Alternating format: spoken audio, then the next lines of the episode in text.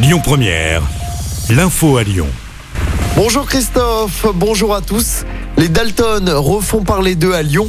Le collectif de rappeurs a tiré au paintball sur un bâtiment administratif de la préfecture hier soir. Ils pensaient viser le logement du préfet du Rhône, Pascal Mayos. D'après le progrès, ils se sont trompés de cible et ont aspergé un bâtiment abritant les services finances et ressources humaines. Aucune interpellation n'a été menée pour l'instant, mais une enquête a été ouverte. Pour rappel, en février dernier, les Dalton avaient envoyé une bombe à eau dans le visage du maire du 8e. Les suites du tir au fusil de chasse dans le 8e arrondissement de Lyon dimanche après-midi. Une balle perdue avait terminé dans l'appartement d'une femme qui n'avait pas été blessée. Ça s'est passé avenue des Frères Lumière.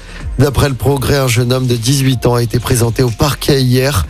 Une information judiciaire va être ouverte.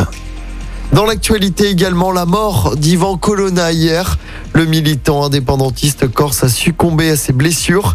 Il était dans le coma après avoir été violemment agressé par un co-détenu djihadiste il y a trois semaines à Arles.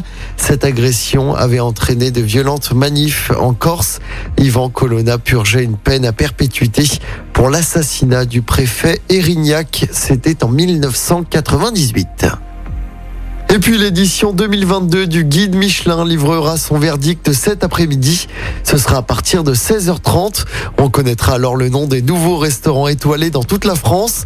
Chez nous, dans le Rhône, tous les regards seront évidemment tournés vers le restaurant Paul Bocuse de Collonges au Mont d'Or qui espère bien récupérer sa troisième étoile.